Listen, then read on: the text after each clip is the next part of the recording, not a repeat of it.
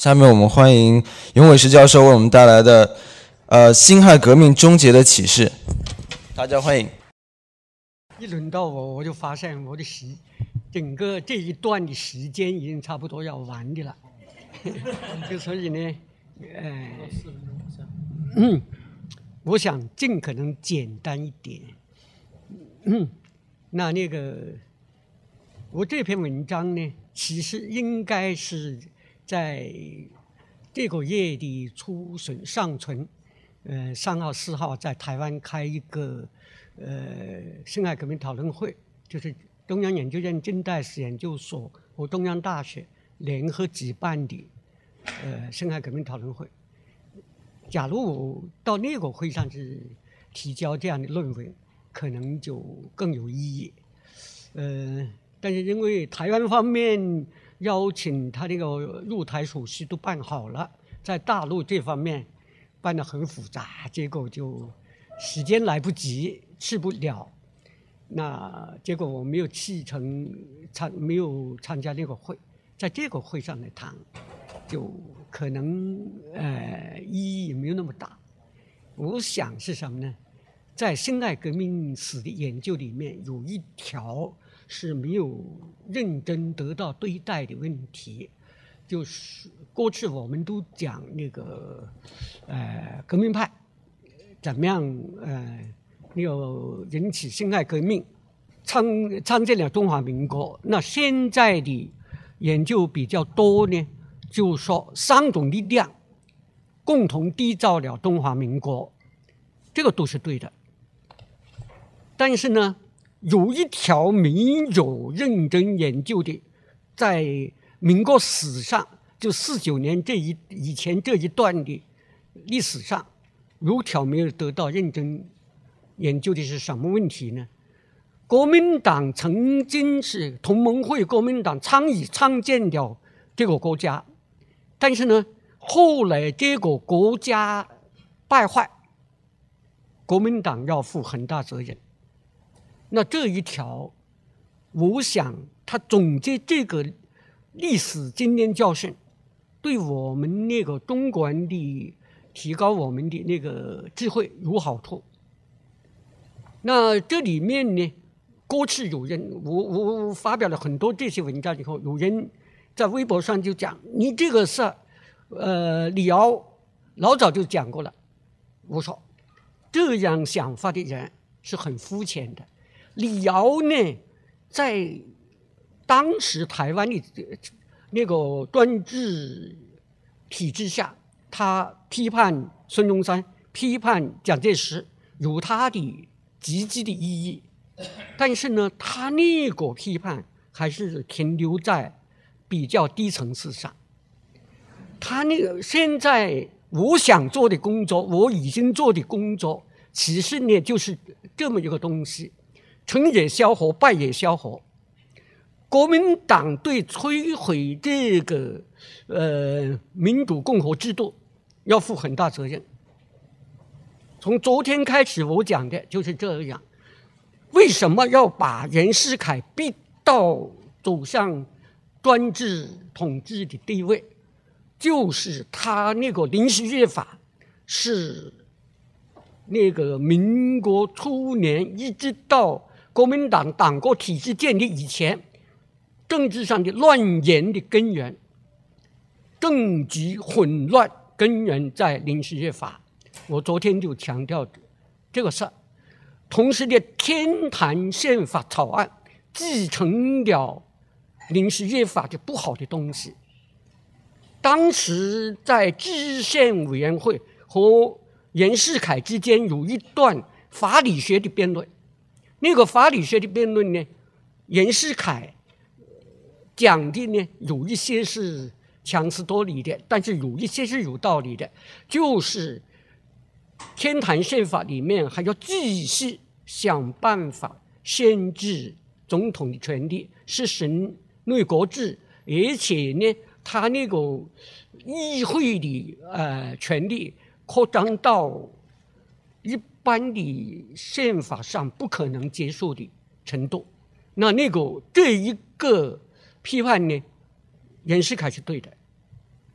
好了，在这样的情况下，袁世凯走向称帝，这个当然是错误。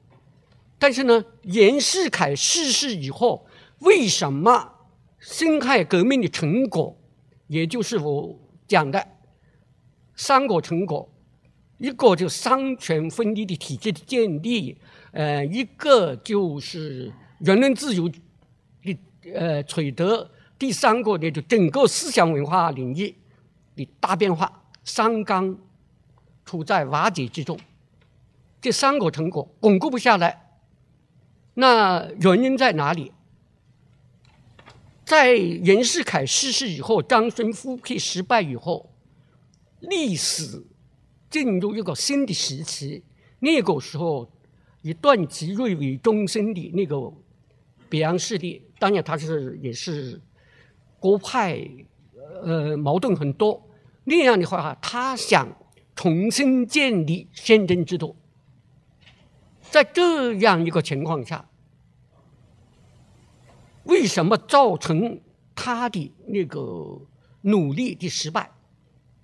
各种各样原因，最简单的、简单化的解说，其中一个很大的原因就是孙中山不符合法治，来发动了五年的护法战争。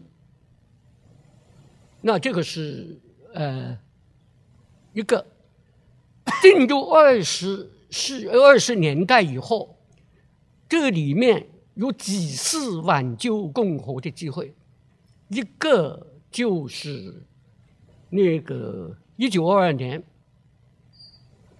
那要求当时的全国都要求两两个总统退位，习世昌退位，在南方那个要求孙中山也退位。同时退位，然后呢，国家重新得到统一。那个时候的一个背景，联省自治运动也发展的很快。但是在这个情况下，孙中山处理他跟那个呃这些问题上，有关他自己的气流的问题，以及他跟陈炯明之间的关系问题上，都处理不当。结果就这个机会丧失掉了。那如以临时约法制定不合适，呃，不合适的结果，我昨天讲了，导致议会那个腐败，它的高峰就是曹锟贿选。这个曹锟贿选的那些议员们，大部分原来是所谓革命派，包括。吴景莲，议长吴景莲原来是参加了那个呃临时参议院制定临时约法那样一个人，那结果成为贿选的一个中心人物，那这个这个机会丧失掉了。那在这样的情况下。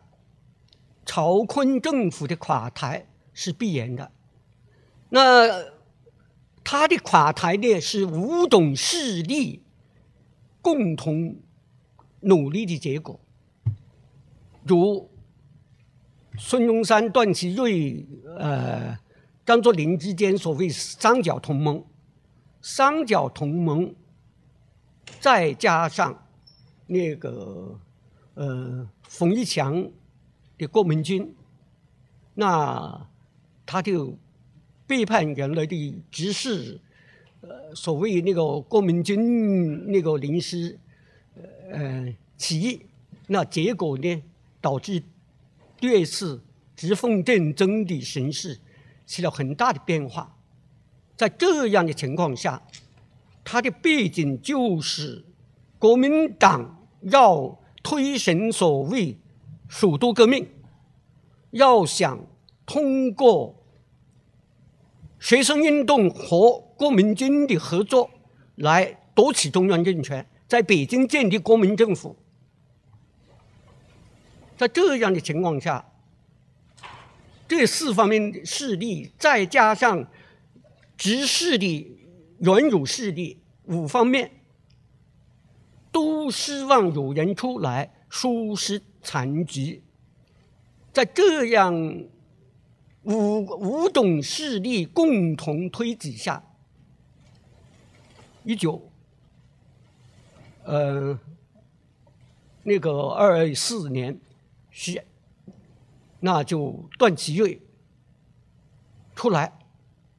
那段祺瑞出来的话，他从一九二九年不一九二二四年的七月呃二十四直接呃宣布就任临时执执政，将总统和总理的职能他都呃集中在他身上，在这样的情况下，他是。想怎么样的挽救这个共和制度？他的计划里面有两条。第一条开先后会议，就是集中全国各方面的力量，谋求在当前的状状况下，怎么样停止战争。那然后呢，大家呃采取一个妥善的办法。召开国民会议，呃，国民代表会议。他国民代表会议的任务是什么？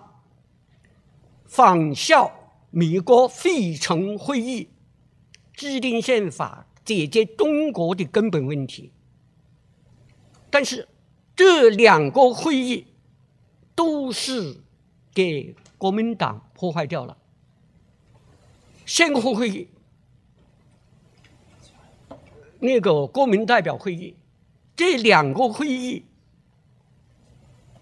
它有成功的地方，也有失败的地方，但是最后使到这个段祺瑞努力得不到实现的，是以国民党为代表的势力。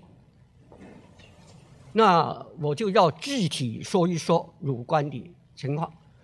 那。他那个先后会议的召开，各方面都拥拥护，而且呢，实实际际在运作了，在开始了，在讨论，好多问题都得到有一定的结果。但是呢，孙中山就从头到尾就反对，他反对的理由是什么呢？他就有这么，主要是两方面概括起来讲，一个就说你这个先后会议是代表性不够，主要是各方面的实力派，那个民间的力量体现不够。那段祺瑞呢，采纳了其中的精神，就说要增加。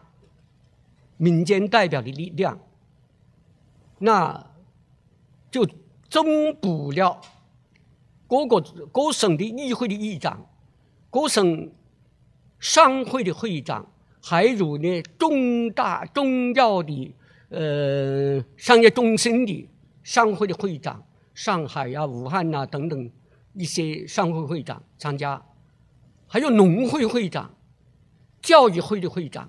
他是说这些人参加到那个先后会议里面来，那本来呢，政治是妥协的艺术。假如孙中山国民党是有政治智慧的话，他着眼于中国是要建立法治制度、宪政制度，大家共同携手来。恢复和建立制度的话，这个会议就开成了。但是呢，孙中山说不，你这个是还是军阀的，呃，那个支配的，就是坚决反对开先后会议。那这个是一个，另外还有一个什么呢？他是说我们要打倒一切帝国主义。立即要废除一切不平等的条约。假如中国是一个强大的国家，我想民间提出这样的要求，我们又有实力通过外交谈判，一切不平等条约废除，很快会实现。问题是当时的中国根本就是一个弱国，你能一下子开几个大会就能够将一切不平等条约废除吗？这个完全是开玩笑，或者是民众的一个呃激愤的表现。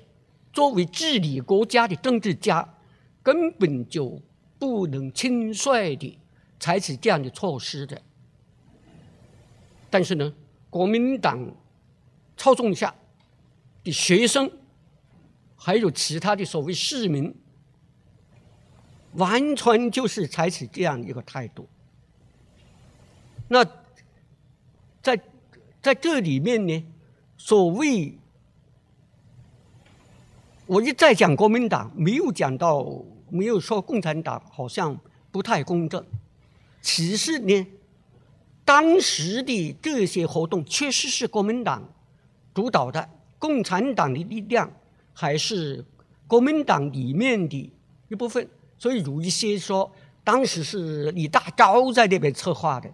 其实李大钊呢，他是一个书呆子，为个人的私德是比较好的，没有政治经验不多那样一个人。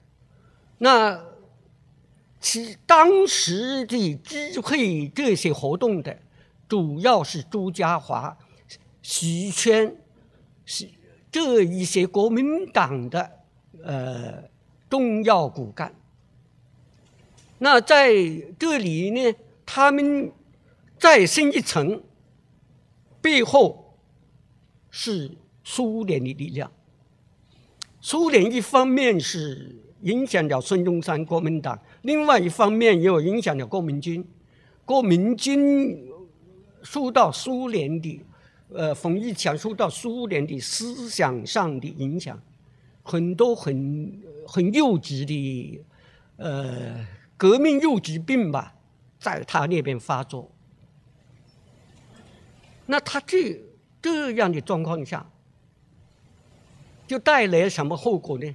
两大后果，一个呢，段祺瑞收回国家主权的一些努力功亏一篑。当时他召开了关税会议。十二个国家参加讨论怎么样收回关税主权。在一九二五年十一月，十月十月就开始开关关税会议，十月二十几号吧，好像是二十六号就开始开，到十一月就达成了。让中国呃恢复关税自主权那样一个决议，五条决议，要在一九二九年一月实现中国的关税自主，但是还有些具体问题在谈判。在这样的情况下，国民党所操纵的那些学生就一再冲击。甚至当时的学生代表大会通过决议：帝国主义用武装抢去的东西，我们就要用武力夺夺回来，非常可爱。那那样的状况下，那个关税会议还在继续，到但是呢，到二六年根本就延续不下去了。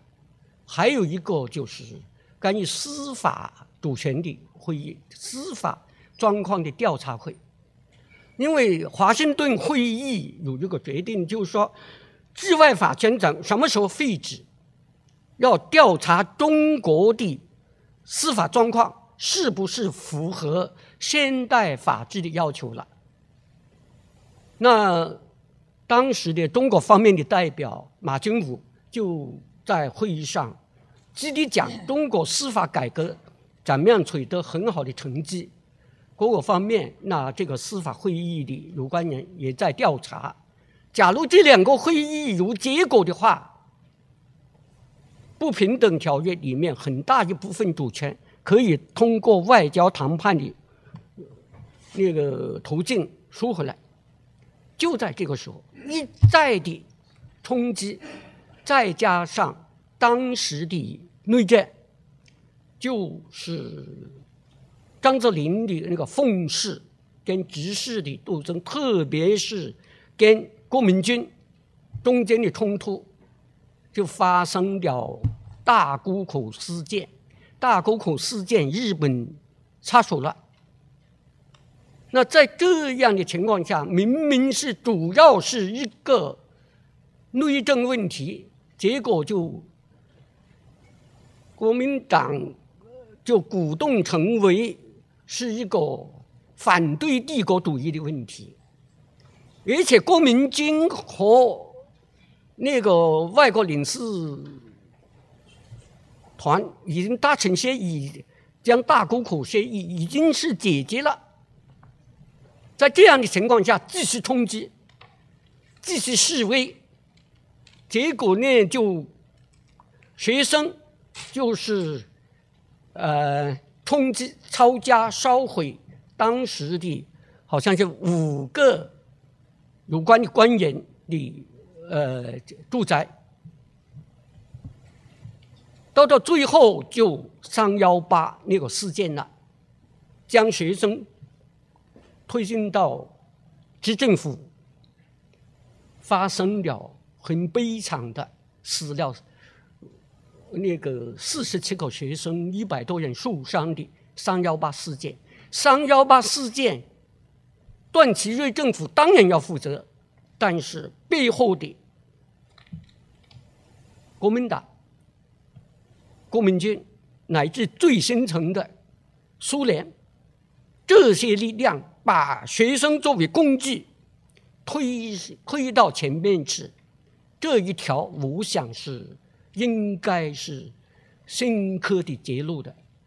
好了，由于这样一冲击，一个很微妙的平衡，五种力量平衡的打破了。冯玉祥国民军又参加了反对奉系的郭松龄的。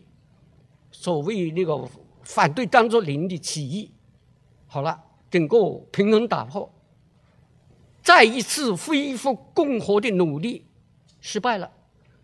到了一九二六年四月十九号，段祺瑞不得不宣布下台，以后历史就进入一个新的阶段，恢复民呃辛亥革命的成果。已经是彻底失败了，然后呢，国民党就建立了党国体制，历史就走向一个新的阶段。在党国体制里面，怎么样恢复民主自由宪政，那个是另外一个问题了。所以呢，要认识这一段历史，关键就是对国民党的那个错误要深刻的批评。我是我是说的就是这么一些。